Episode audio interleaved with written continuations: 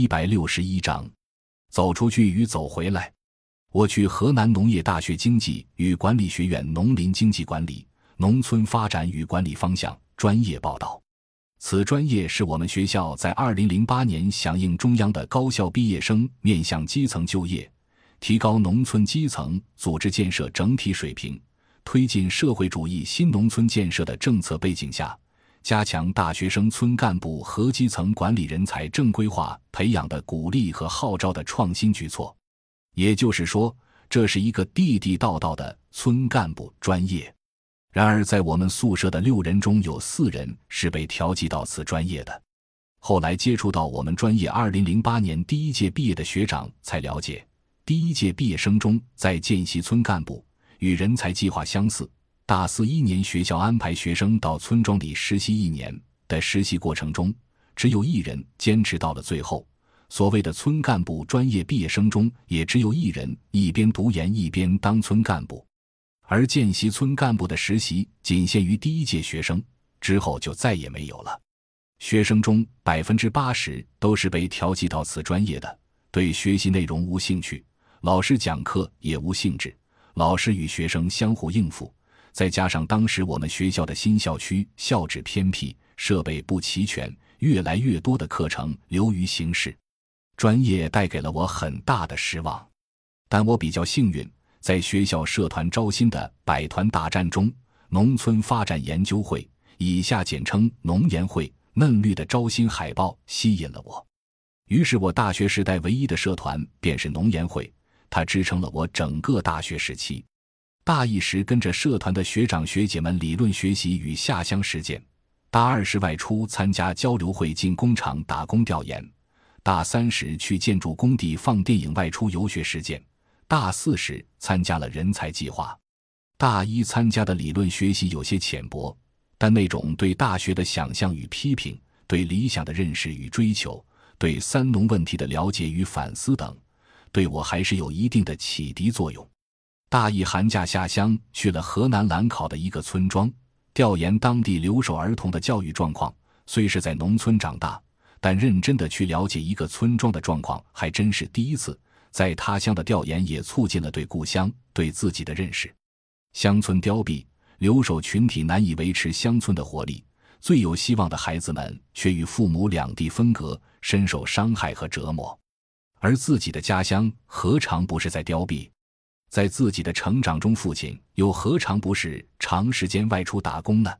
大一暑假再次下乡，去了驻马店某农民专业合作社联合社，在校的理论学习多有对农民合作的赞扬支持，能去一个合作社看看，内心还是有很多期待的。然而看到的却是，农民自己合作起来困难，资本牵头下的合作社多有其他利益诉求，难以保证与农民利益一致。表现出来的是农民参与度不高，认可度也不高，于是曾经的期待变成了迷茫。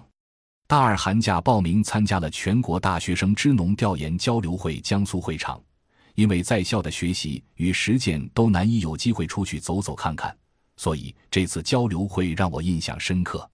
这次交流会上有来自全国各地百余名支农社团的学生，还有乡建领域多个高校老师的讲座。都让我既紧张又兴奋，但由于自身积累不够，老师讲的很多东西我都听得云里雾里的。尤其是温铁军老师讲世界格局，但还是有很多启发。原来从文化自信的角度可以重新认识我们的乡村。原来乡村建设与青年成长都是可以结合世界格局来认识的。原来民国至今乡村建设也有一条历史脉络。交流会也有下乡安排。南方的村庄真是富裕，但是生产生活方式似乎和农业没有太多关系。我在感慨城乡差距大的同时，也看到南方与北方村庄差距竟也如此大。而我们想要的乡村又是什么样子呢？大二下学期参与社团活动少了一些，但五一还是去了趟河南登封归浦农园。在这里，我被王宁哥所感动。他虽对社会整体认识悲观。但还是用拯救一块土地的努力来影响周边的人，这也算是自己第一次近距离的接触生态农业。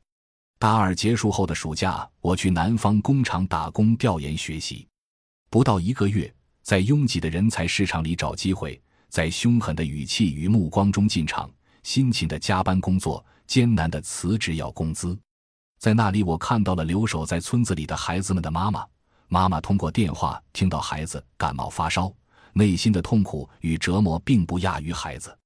在那里，天南地北的人也会聊家乡、聊童年，但那种欢声笑语都会随着聊现在回家戛然而止。在那里，人随机器不分昼夜的运转，过着黑白颠倒的日子，加班成了想要不一定能要到，不要也不一定拒绝的掉的奖励。后来，我到了辞职的时间，辞职理由是。我感冒发烧还不准我请假，还要我加班。县长不准，先说没有辞职名额，自离则没有工资。再说受不了苦，能干什么？我说回家种地，引来一场哄笑。打工期间，重要的支撑是许多如我一样进厂体验的大学生的交流互助，许多关注底层人、关注青年成长的老师的指导与帮助。从那时开始。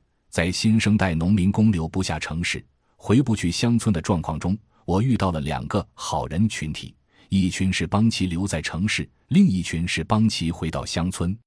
大三，静不下来心，我跑去了学校的建筑工地做活动、聊天、放电影、开联欢会。人们评价刘老师老师手握两个弱势群体，一边是学生，一边是农民，将两个群体结合了起来。我是在大三。